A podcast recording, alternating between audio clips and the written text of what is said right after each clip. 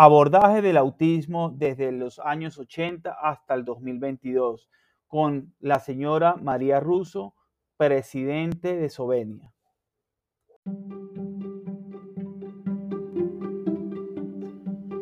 Bienvenidos al podcast Sintonizando con el Autismo, un espacio de Asperger para Asperger, dirigido por mí, Orlando Javier Jaramillo Gutiérrez donde se divulga experiencias de mi vida como persona Asperger y la de otros, contribuyendo con una sociedad donde exista mayor diversidad, tolerancia y respeto.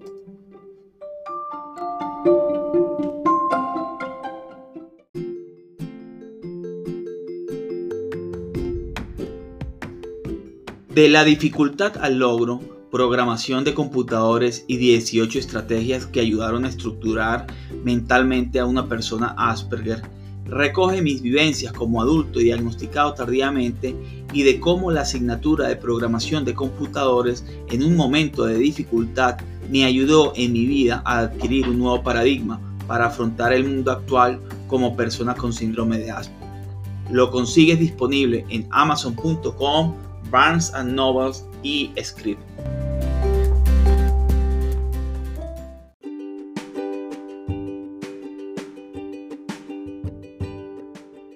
Ya abrimos nuestro club social y educativo virtual de Asperger para Asperger, orientado a jóvenes Asperger entre 7 y 18 años, donde el joven podrá interactuar con otros jóvenes mientras aprende de ciencia, tecnología, humanidades y muchos temas más de la mano de Orlando Javier Jaramillo Gutiérrez, fundador de Asperger para Asperger. Para mayor información, escribir un correo a info arroba asperger para asperger.org.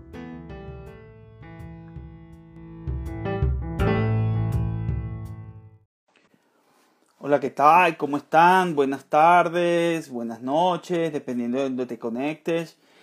Eh, bueno, hoy estamos en un episodio más de Sintonizando con el Autismo y voy a comenzar esta transmisión presentando los libros de la comunidad eh, y después le vamos a dar paso a nuestra invitada, la señora María Russo, presidente de Sovenia. Rápidamente, eh, los tres libros que, cuatro libros que he sacado en la comunidad, aquí está el primero, Viajando 40 años por Marte, eh, pueden verlo en, en Amazon, es el primer libro, me sentía cual marciano, eh, espera un momento. Es, un momento. Porque la conexión. Vamos a ver la solicitud. Ok, sí, sí está conectado. Eh, pasajero Asperger 2020. De la incertidumbre de la oportunidad en tiempo de pandemia. ¿Cómo fue mi, mi vivencia en la pandemia? Eh, este, este tercero es de la dificultad al logro. Este es cómo fue 18 eh, estrategias y cómo me ayudó la programación de computadores en mi, en mi afrontamiento de la condición Asperger. Y finalmente está Bullying en el espectro autista, que está en digital y lo consiguen en, en amazon.com. Bueno, vamos a darle paso a nuestra invitada, el presidente de Sovenia. Ya le solicité, ya le solicité, vamos a ver. Eh, saludos. Espera un momento. Hola. Hola, señora María, ¿cómo, está? Muy bien, gracias. Muy gracias. Un placer conocerla. En el honor de Igualmente, Orlando. Ay, gracias, gracias. Eh, este conversatorio ha generado expectativa por el tema. Yo creo que es muy interesante el tema que vamos a tocar hoy, pero primero eh, bueno, para los que se están conectando, este es el espacio sintonizando con el autismo. Tenemos a la señora María Russo, es presidente de Sovenia. Por favor, señora María, cuéntenos, ¿quién es María Russo? Bueno, María Russo es una mamá de que fue mamá de, Daniel, que fue un chico con autismo que llegó a Sovenia hace como 36 años, diría yo, porque si no me equivoco, llegamos en el 88. Y desde entonces quedé allí aprendiendo a ayudar a mi hijo primero y luego el, curso de las situaciones y que, que, pasaron, pues terminé yo ya de pie y cabeza como eh, liderando la institución. Increíble. Yo tengo entendido que Sovenia, pues yo soy de Venezuela, pero eh, ah, a mí una, una, una, la mamá de un alumno que es psicóloga aquí en Colombia, ella me, una vez me dijo, eh, yo conocí a la doctora Ligia Negrón, ¿tú la conocías? Entonces yo en ese momento no tuve la fortuna. Eh, ¿Nos puedes hablar un poquito de quién fue Ligia Negrón y, y qué es Sovenia para que la gente se contextualice? Bueno, Lilia Negrón era la pionera del autismo en Venezuela y yo diría que hasta en Latinoamérica, porque en el tiempo que ella empezó a, tratar autismo, fue en el año 75, cuando llegaron sus primeros pacientes y ella estaba recién graduada de su posgrado, de, bueno, de su especialidad de psiquiatría, y estaba trabajando en un sitio que se llama Liga de Higiene Mental, y empezaron a llegar estos niños con esta eh, conducta y estos este, ella más era extraño para el momento, nunca se había visto, no, ella no lo conocía. Y se dedicó a estudiar y con esos padres, pues ella creó la, la organización. Eh, eran como 25 padres que empezaron esa, que empezaron Sovenia y bueno, ya ahora tenemos como 7.500 historias ya en, en esos años. Ya tenemos 43 años funcionando. Lamentablemente la perdimos en el 2010 por una complicación de una intervención quirúrgica que tenía tiempo posponiendo, pero su organismo ya no, no lo no, no, respondió bien y la perdimos así de repente. No, ella no es que quería irse, por supuesto, pero se, dieron muchas situaciones previas a eso y creo que el estrés y, las condiciones en las que fue la operación pues no ayudaron mucho, ¿no? Claro. ella me había pues, me había dejado a mí como encargada mientras ella se iba a operar y todo eso, porque de todas las personas que estábamos trabajando en Eslovenia, de la que quedaba con más tiempo, pues era, era yo y, había sido su asistente por desde el año 93, ya me había puesto como su asistente y yo conocía todo el funcionamiento de la institución, el tema del, del abordaje que estábamos usando y todo eso. Y, y bueno, ahí quedé y me tocó salir adelante con la ayuda de los de los profesionales de Sovenia que gracias a ellos pues eso ha seguido en pie, pues sin ellos no se hubiera podido hacer eso sin los, sin el equipo y sin los profesionales que estaban ahí en el momento. Eh, oye, qué, qué, qué, bonito, qué bonito porque realmente eso es lo que yo tengo, la, visión de Sovenia es esa, pionera de, de, Sovenia es la pionera del, del, en, el, en, el, abordaje del autismo. Y yo quiero que a, la audiencia nos las oriente, eh, señora María, eh, acerca de, de, cómo era mirado por la sociedad o cómo era mirado el autismo en los años 80. Usted que tuvo un hijo con autismo, eh, háblenos un poco de eso y cómo era mirado el autismo en los años 80 cuando estaba comenzando Sovenia? Bueno, cuando yo llegué, como te dije, eso era algo totalmente desconocido. Yo la primera vez que oí esa palabra fue cuando me la dijeron a mí, en el año 87. Ya tenían ellos ya tenían unos años funcionando, pues desde el 75 ya tenían cierto, aunque registrada oficialmente está desde el año 79. Pero eh, eso, el único abordaje conocido hasta ese momento era el psicoeducativo, el, modificación de conducta, el modelo conductual, ¿no? que, era lo que más se utilizaba. Nosotros funcionamos con aulas de tratamiento donde asistían niños diariamente, desde la mañana hasta la tarde, y era de acuerdo a, su nivel de, funcionamiento, a sus capacidades, ¿no? Estaban separados en esas aulas con maestras y, auxiliares que les daban eh, eh, le daban las ayudas de acuerdo al, al, resultado de las pruebas psicológicas que les hacían.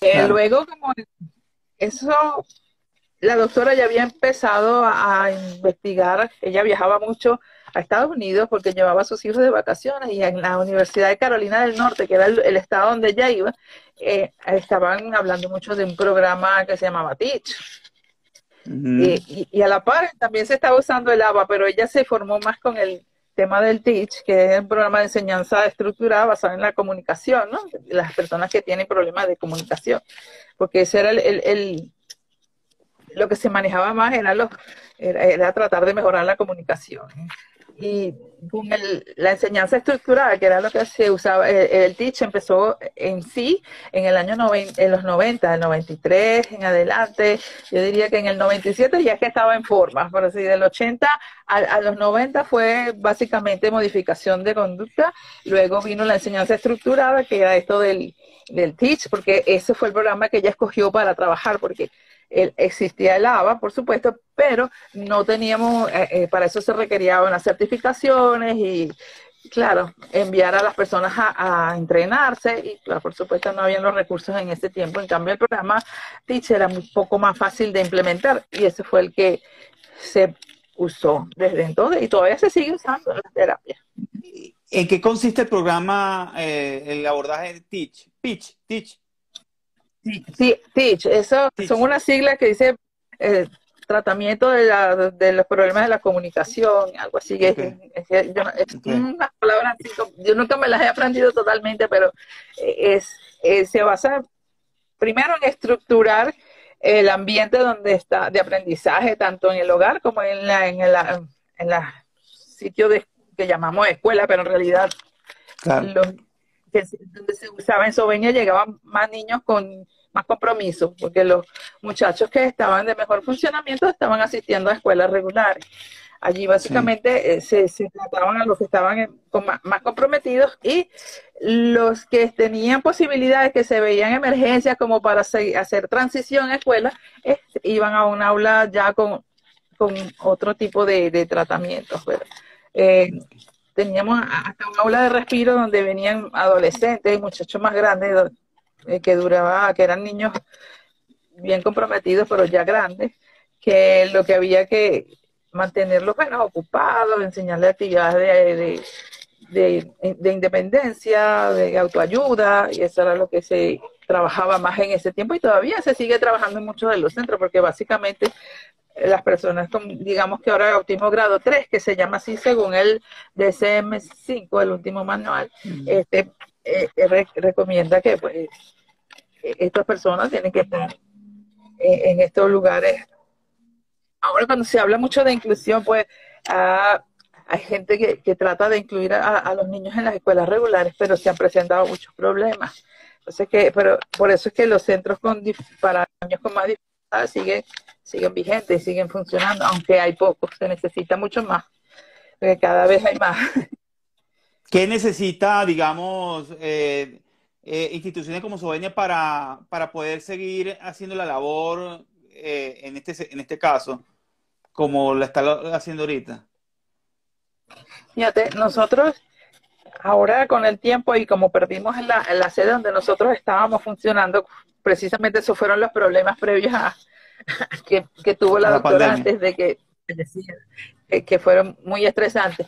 Nosotros perdimos el lugar donde funcionaba porque nunca hemos tenido una sede propia. Entonces trabajamos, eh, trabajamos en una un local es grande, pero no tenemos espacio para tener a niños con atención diaria, no tenemos eso. Entonces lo que tenemos ahora simplemente es eh, atención terapéutica para dar apoyo a los pacientes que llegan a hacer diagnóstico que, porque nosotros, ah, hablando de diferentes cambios en el abordaje, nosotros, aparte de seguir el tratamiento psicoeducativo que no se ha dejado de hacer, por supuesto, eso va a la par.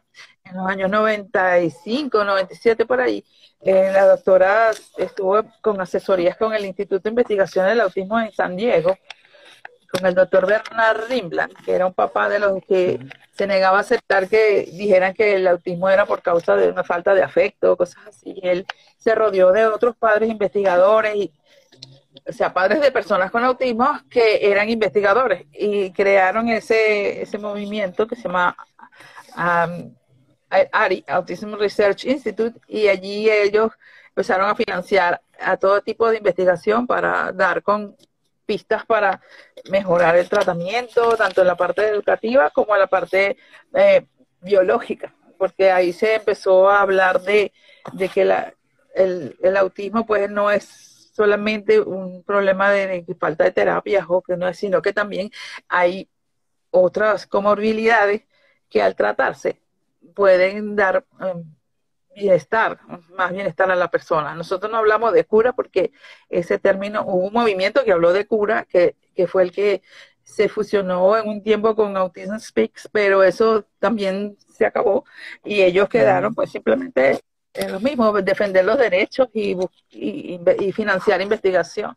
Entonces, para nosotros es un problema en el que tiene mucho que ver eh, el aspecto neuro, inmuno, eh, metabólico. Entonces, nuestros doctores eh, utilizan las herramientas de, investigación como en laboratorio, exámenes de laboratorio, eh, intervención nutricional y otras cosas para ayudar a muchas personas y, y hemos visto buenos resultados.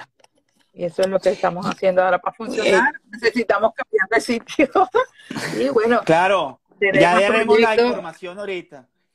Que, quería que Sí, claro que sí. Mira, eh, señora Russo, eh, una pregunta. Entonces, eh, antes el autismo pues tenía, era un abordaje diferente, ahorita el abordaje ya es multidisciplinar, ¿no? ¿Qué profesionales diagnostican el autismo? ¿Qué profesionales diagnostican el autismo en la actualidad? Bueno, ahí hay algunas controversias sobre quién lo dice, ¿no? Porque uno que tiene que, dice que son los psicólogos, otro que son los neurólogos. Al final, para nosotros, basta que sea un equipo que esté, tenga experiencia en el tratamiento del autismo, que sea especializado, que conozca bien a fondo el, problema, porque, eh, como te digo, es, gente especializada y que lo conoce desde hace tiempo, desde todas las listas, de todas las esferas, porque ahora también se habla de que hay un, hay un crecimiento del autismo por causa de factores ambientales. Entonces, deja bastante que pensar, ¿no? Entonces, hay discusiones, no, yo soy quien dice, yo soy quien no dice, al final, el, equipo que nosotros manejamos, hay, médicos, ahí tenemos psiquiatras, tenemos pediatras, tenemos gente que con especialidad de foniatría, pero al final todos tienen especializaciones en el tema de neurodesarrollo, en el tema de autismo, o muchos años de experiencia, como el doctor Andrés Marcano, el doctor, la, doctora Miriam Ortiz, eh, la doctora Torres, la doctora Yesenia Serrano, que son los que trabajan con nosotros. Incluso hay otras personas, hay otros médicos muy buenos que están eh, integrándose también al equipo, que, que conocen muy bien y saben y quieren. Esto tiene que, crecer, tiene que haber muchos más médicos y cada vez ahí estamos ganando terreno en ese, en ese aspecto en nuestro país, porque en otras partes sí, sí hay también. Aunque el autismo también es, puede ser eh, tomado en la mano de gente poco escrupulosa que quiere dar como soluciones mágicas o remedios que quitan el autismo de un día para otro, que si oraciones, que si cosas esotéricas que la verdad lo que hacen es despistar a los padres de, la verdadera camino y también de invertir recursos que pueden ser más valiosos en, otro, en otros campos, en otras áreas de tratamiento. Se puede decir que el autismo entonces en la actualidad ha cambiado porque hay más información y más especialistas que abordan el autismo en la actualidad, ¿no? Que lo, abordan Gracias sí. Gracias a Dios, sí, hay muchísimos más. este, sí, dígame. No, no, no, no, no.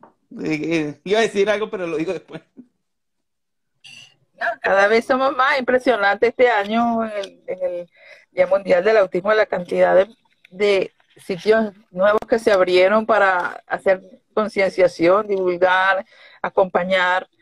Eh, cada vez son más las personas. Tú dices autismo, ya la gente ha oído hablar de eso. No, eh, es, increíble y eso de verdad se agradece. Después de la pandemia parece que también nos hemos unido más y se ha hecho como más, más cooperación entre las instituciones, lo cual es bien, bien positivo para mí, entender, ah, para mí, ¿no? Yo creo que todos tenemos algo que aportar y, nadie tiene toda la razón y toda la verdad. Cada quien tiene una parte de, de lo que se puede hacer.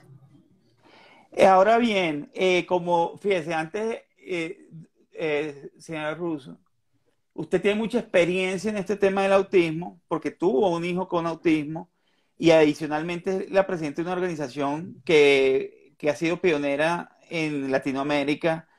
Y, y, y, usted nos hablaba cómo estaba antes, cómo era antes abordado de una manera con menos información. Ahora bien, con la información que hay en la actualidad, eh, ¿qué le dice un padre que tiene un hijo que le dan el diagnóstico de autismo? Diferente, diferente como era antes, ahorita como que, o sea, ¿qué, qué, qué le diría usted a un padre? ¿Hay esperanza? aunque siempre debe haber esperanza, si en el pasado haya sido diferente, pero ¿cómo, ¿qué le diría usted a un padre que le dan un diagnóstico de autismo en la actualidad y le dice, mire, su hijo tiene autismo? ¿Qué, qué, qué mensaje le daría? Bueno, el impacto de la noticia cuando te dicen que tu hijo tiene autismo, eso siempre va a ser el mismo, porque uno no se lo espera, ¿no? uno tiene expectativas, por más que uno sea muy abierto y, no, no es porque sea malo, por supuesto que no, pero sabe que es una dificultad, un reto muy grande que va a enfrentar la persona que, que, a la que está recibiendo el diagnóstico, porque al final tú vas a ser el facilitador, el que le dé la ayuda, ¿no? Y, y mientras más centrado estés, porque el duelo es inevitable, ese, ese, esa fase hay que vivirla, pero sí tratar de salir lo más pronto posible de ella buscando apoyo en, tantas redes que hay ahora. Gracias a Dios, ahora las redes están a en el teléfono. Antes uno tenía que llamar a la amiga de la amiga y reunirse o, encontrarse en las salas de espera para hablar sobre temas. Y pasaba mucho tiempo, el, el duelo era mucho más largo. Ahora uno puede estudiar, formarse, hay bastantes eh, posibilidades de, de, de, educarse sobre el trastorno, conocerlo a fondo, a lo que uno se va a enfrentar. Pues. Eso ayuda mucho, porque como dicen, la información es poder. Cuando mientras más informado estés y conozcas todas las alternativas que, que, tienes a la mano, pues puedes tomar una decisión mejor informada y, y que pueda llevar por buen camino a tu hijo. Entonces, la esperanza, como tú dijiste muy bien, él no se debe perder jamás y, y tampoco limitar al, al hijo. Siempre procurar de darle todas las oportunidades que estén a nuestra mano para su para que logre desarrollar su máximo potencial, pues en lo máximo que pueda alcanzar. Sé que es una frase trillada, pero es así. Es como es, lo que se busca. Sí, sí, sí, señor. Es lo que se busca. Sí, y, y, y digamos que esto, esto, estos espacios yo pienso que lo que decía por la pandemia nos unió más porque como se empezó a utilizar más la virtualidad, entonces empezamos a hacer los conversatorios de Venezuela con Colombia, Colombia con Argentina, Argentina, y así empezamos a... Entonces, eh, eh, eh, yo creo que, que, ha habido más unión en, en, la educación, pero yo quería preguntarle, a ver, porque usted ha, ha, visto los cambios desde los 80, más o menos, eh, lo que falta mejorar en la educación del autismo, eh, ¿qué debe hacerse para educar más, más efectivamente? ¿Qué propuestas? Bueno, ahorita el problema principal es, si es por la educación de, la, de tener más personal eh, bien formado y sé que es una labor fuerte, fácil decirlo, pero hay que organizarse, quizá todas las, todas las que trabajamos por el autismo, eh, tratar de, educar y formar en las escuelas regulares a los maestros que reciben a las personas que tienen autismo, porque llegan personas que tienen, como digamos, buen funcionamiento. Hay muchos padres tienen miedo de decir que su hijo tiene un diagnóstico de autismo o de, o de TEA porque piensa que ya no lo van a aceptar en la escuela, porque los maestros lo primero que dicen es que nosotros no tenemos personal para atenderlo, para dedicarnos a él, porque claro, él tiene una necesidad que van más allá de las que tienen los otros niños, aunque todos pueden tener necesidades y de eso lo van a, lo van a argumentar, pero eh, eh, siempre van a sacar eso de que no tienen eh, personal. Como, entonces hay que trabajar allí, educar en las escuelas. Yo pienso que eso sí sería una labor que tendremos que hacer, es ir a, dar charlas a los colegios, a las maestras, pero no solamente una charla, yo creo que hacen falta como mini cursos, cursos que, que, que enseñen a ellos qué, pueden esperar de una persona o qué, pueden hacer por ellos. La persona con autismo de verdad tiene muchos retos, muchos retos. Y, entendemos a los maestros también, pero creo que pues, si queremos hacer una inclusión, pues tenemos que cooperar todos. Una pregunta, señora Russo. Eh, ¿Sovenia puede formar eh, forma personal? Por ejemplo, ustedes pueden hacer formación de personal y qué eh, hace en la actualidad Sovenia y qué necesita eh, recursos, eh, o sea, las necesidades que tiene la organización para que la gente lo sepa y dónde pueden ponerse en contacto.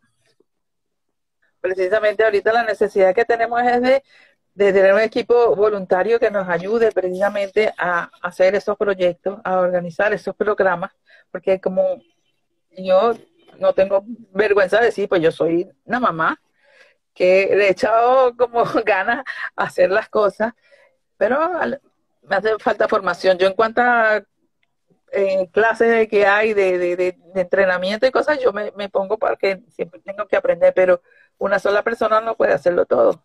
Entonces sí necesitamos equipo para eh, eh, creación de proyectos y llevarlos a cabo, solicitar esos, esos búsqueda de recursos.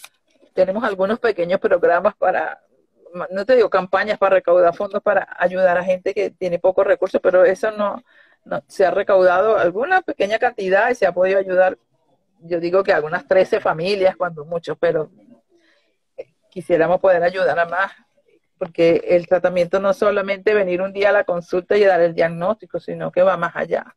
Entonces, le damos el diagnóstico y después lo dejamos solo.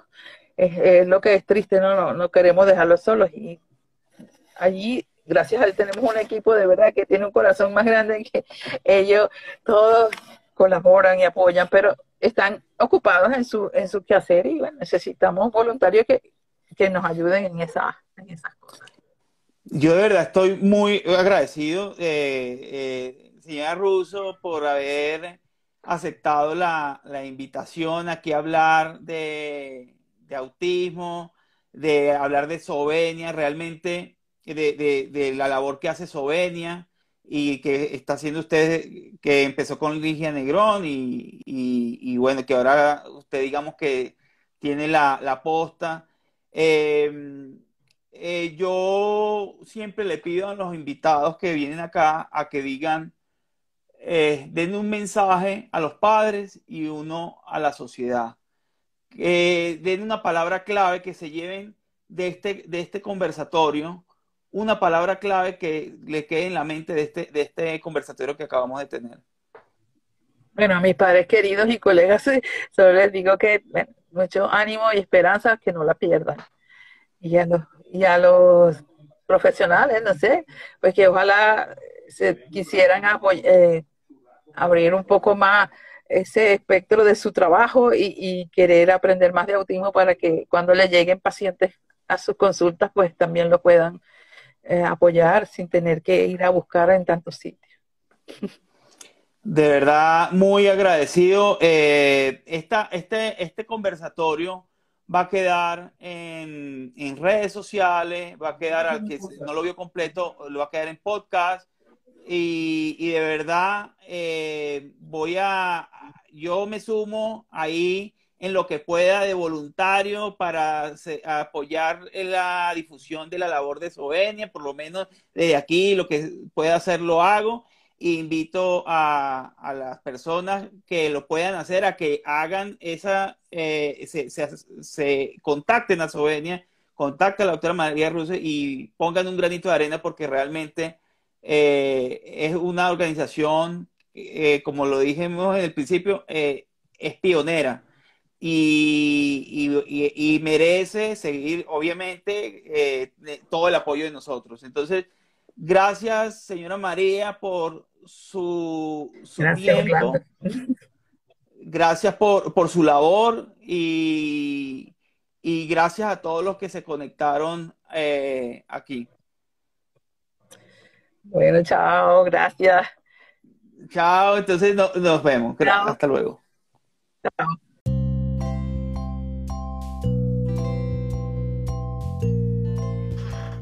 Recuerda suscribirte en mis redes sociales, me consigues como Asperger para Asperger. También suscribirte en la plataforma de podcast en la que te encuentres, bien sea Google Podcast, Apple Podcast, Spotify Podcast, Ebox o YouTube. También te invito a que sigas las publicaciones nuevas en la página www.aspergerparasperger.org. Nos vemos en una próxima publicación y episodio. Hasta la próxima. Un abrazo fuerte.